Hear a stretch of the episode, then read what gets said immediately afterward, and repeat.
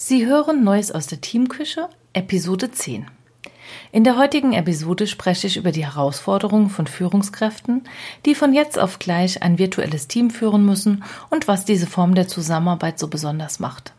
Ich zeige Ihnen, wie Sie in Führung gehen können, um Ihren Teammitgliedern Orientierung zu geben. Hallo und herzlich willkommen in der Teamküche. Mein Name ist Eva Schäuber. Schön, dass Sie da sind. Hören Sie einfach rein und erfahren Sie, was mich und meine Kunden im Alltag bewegt. Viel Spaß beim Zuhören. Nicht selten werden Führungskräfte in der aktuellen Krise vor die Herausforderung gestellt, ein digitales, virtuelles Team zu führen und das ganz ohne Vorbereitung und direkt von 0 auf 100. Und dass das dann nicht immer auf Anhieb funktioniert, ist wohl nicht verwunderlich. Mit der heutigen Episode kann ich hoffentlich etwas dazu beitragen, Ihre Bedenken zu zerstreuen und Ängste etwas abzubauen, und ich möchte Ihnen gerne Mut machen, diese besondere Zeit für sich zu nutzen. In den kommenden Episoden möchte ich gerne aktuelle Themen aufgreifen. Wenn Sie hier einen speziellen Wunsch haben oder eine besondere Herausforderung, wo Sie aktuell noch nicht so genau wissen, wie Sie diese lösen sollen, dann schreiben Sie mir gerne eine Mail an info at systemaktiv.de. Doch beginnen wir ganz von vorne. Zusammenarbeiten als Team ist immer eine große Herausforderung. Manchmal wundere ich mich sogar, dass es in den meisten Fällen so unkompliziert funktioniert, wenn man bedenkt, dass ganz verschiedene Charaktere auf engstem Platz häufig ohne Rückzugsmöglichkeiten zusammenarbeiten müssen.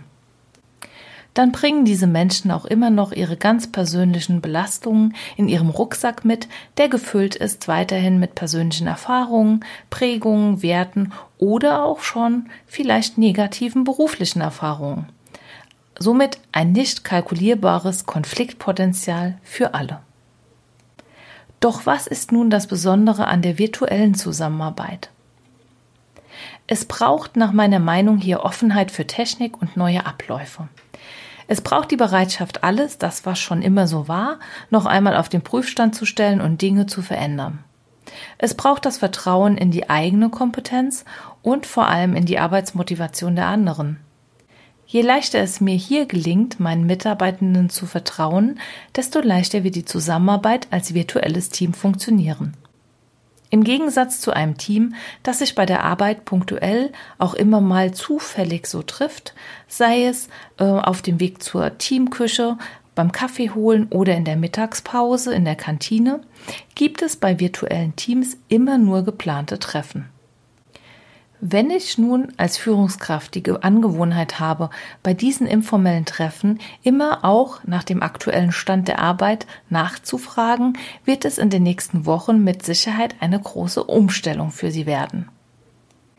Diese eher zufälligen Begegnungen müssen durch geplante Treffen ersetzt werden. Es braucht neue und klare Kommunikationsstrukturen. Auch das mal schnell auf die Finger schauen und den Fortschritt des Prozesses kontrollieren funktioniert virtuell zumindest nicht unbemerkt. Auch hier gibt es Möglichkeiten, den Fortschritt eines Prozesses oder Projektes abzubilden, aber es braucht die Notwendigkeit einer entsprechenden Transparenz.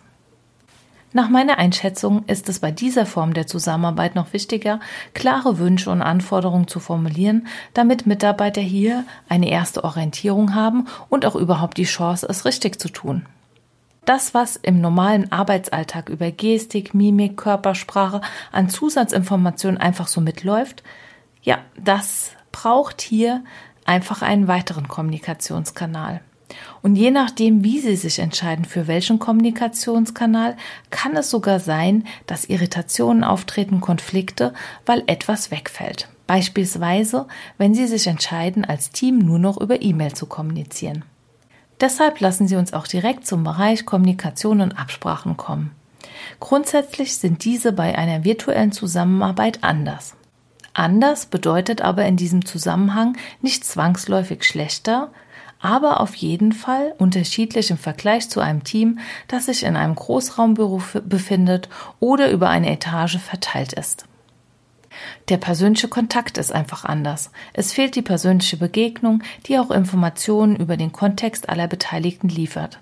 Wir nehmen die Kleidung, den Körpergeruch oder beispielsweise die Stimmung bewusst oder weniger bewusst, also unbewusst wahr.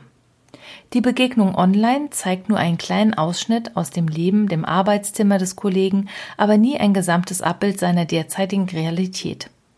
Sie wissen nicht, ob gerade vielleicht noch das Baby geschrien hat oder der Hund einen Teil der Arbeitsunterlagen angeknabbert hat. Und manchmal, glauben Sie mir, ist es auch besser, man weiß es gar nicht. Aber grundsätzlich gilt hier, schauen Sie genau hin, hören Sie aufmerksam zu, bieten Sie sich als Gesprächspartner an. Doch letztlich entscheidet jeder für sich, wie viel Kontextinformationen er Ihnen aus seinem Umfeld preisgibt. Es braucht klare Regeln für Kommunikation und Abstimmungsprozesse, zumindest für die offiziellen Themen. Bitte fragen Sie sich, wann und wie oft wollen Sie sich online treffen? Vielleicht möchten Sie morgens gemeinsam mit einem Update in den Tag starten. Sie tauschen sich aus über Aufgaben, die anliegen, oder Sie nutzen die Chance zum Arbeitsende, den aktuellen Stand gemeinsam zu teilen. Vielleicht möchten Sie sich aber auch nur einmal die Woche treffen. Dann fragen Sie sich bitte, welche Form der Begegnung für Sie und Ihr Team passend ist. Möchten Sie im Chat sich austauschen? Ist vielleicht Video passender? Oder ziehen Sie es vor, zu telefonieren? Im nächsten Schritt sollten Sie abstimmen, wie Sie erreichbar sind. Arbeiten Sie alle zur gleichen Zeit oder gibt es auch die Möglichkeit, zeitversetzt zu arbeiten, mit der Verpflichtung, regelmäßig an den verschiedenen Treffen teilzunehmen? Je klarer Sie als Führungskraft zu Beginn hier in Führung gehen und idealerweise gemeinsam mit dem Team Verabredungen treffen, desto leichter lassen sich später Konflikte vermeiden. Sie sollten regelmäßig mit dem Team kommunizieren, aber auch Zeit für individuelle Gespräche einplanen. Wie viel Kommunikation ausreichend ist, das obliegt Ihrer Entscheidung. Hier gibt es wieder leider kein richtig und falsch. Grundsätzlich würde ich jedoch sagen, dass auf jeden Fall mehr Kommunikation notwendig ist als im klassischen Offline-Geschäft. Und auch wenn durch die aktuelle Situation vielleicht wenig Zeit für Gespräche bleibt, ist es dennoch wichtig, als Führungskraft nicht die Sorgen und Nöte des eigenen Teams aus dem Auge zu verlieren und sie sollten sich einfach diese Zeit nehmen. Gerade da die Tür- und Angelgespräche, das Informelle wegfällt, ist es wichtig, dass Sie in Kontakt bleiben. Fragen Sie einfach nach. Was läuft gut? Was läuft weniger gut? Wie können wir unsere Form der Zusammenarbeit noch besser gestalten? Und Sie werden sehen, Sie bekommen sehr gute Antworten. Aber auch ein geplanter informeller Austausch kann initiiert werden, beispielsweise durch Tools, die einen kontinuierlichen Austausch über den Tag verteilt per Chat ermöglichen oder Sie planen vielleicht auch eine kleine After-Work-Session mit einem virtuellen Cocktail, um den Tag ausklingen zu lassen, sozusagen das Informelle am Ende des Arbeitstages. Es ist aber auch wichtig, gemeinsam Erfolge zu feiern, denn das kann das Teamgefühl stärken. Und virtuelle Feiern sind meistens genauso schön wie im richtigen Leben. Nach meiner Meinung verlangt diese Art der Zusammenarbeit allen Beteiligten, Führungskräften und Teams einfach etwas mehr an Flexibilität und Kommunikation ab. Es braucht für alltägliche Dinge kreative Lösungen und neue Wege, die so offline bisher noch undenkbar waren. Aus eigener Erfahrung weiß ich aber, dass menschliche Nähe, Sympathie und Zusammenarbeit virtuell genauso gut gelingt, wie es offline möglich ist. Bereits seit Jahren arbeite ich mit Menschen virtuell zusammen, die ich bisher noch nie in echt, sozusagen persönlich im realen Leben getroffen habe. Ich arbeite auch mit Kunden im Bereich Online-Coaching und Supervision zusammen oder habe in der Vergangenheit mit in Deutschland weit verstreuten Projektteams in Workshops zusammengearbeitet und wir hatten total viel Spaß. Was soll ich sagen? Es tat oder tut unserer Beziehungsebene keinen Abbruch.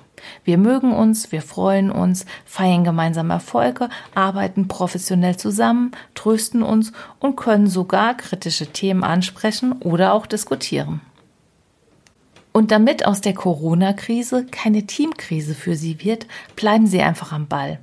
Seien Sie wachsam, achten Sie auf Veränderungen, sprechen Sie Irritationen und Konflikte direkt und offen an. Kommunizieren Sie insbesondere zwischenmenschliche Themen immer persönlich und wertschätzend. Verzichten Sie dabei auf Mails und vereinbaren Sie lieber einen Videocall. Gehen Sie aktiv in Führung und geben Sie Ihrem Team die Sicherheit und Orientierung, die es braucht. Denken Sie immer daran, auch für Ihr Team ist es schwierig. Und wenn Sie dann merken, dass Sie an einer Stelle nicht weiterkommen und sich externe Unterstützung wünschen, dann können Sie sich gerne bei mir melden. Wir schauen dann gemeinsam, was noch möglich ist. Und ich bin mir sicher, da geht ziemlich viel. Bis zu unserem Wiedersehen in der Teamküche. Machen Sie es gut und vor allem bleiben Sie gesund. Ihre Eva Schäuber.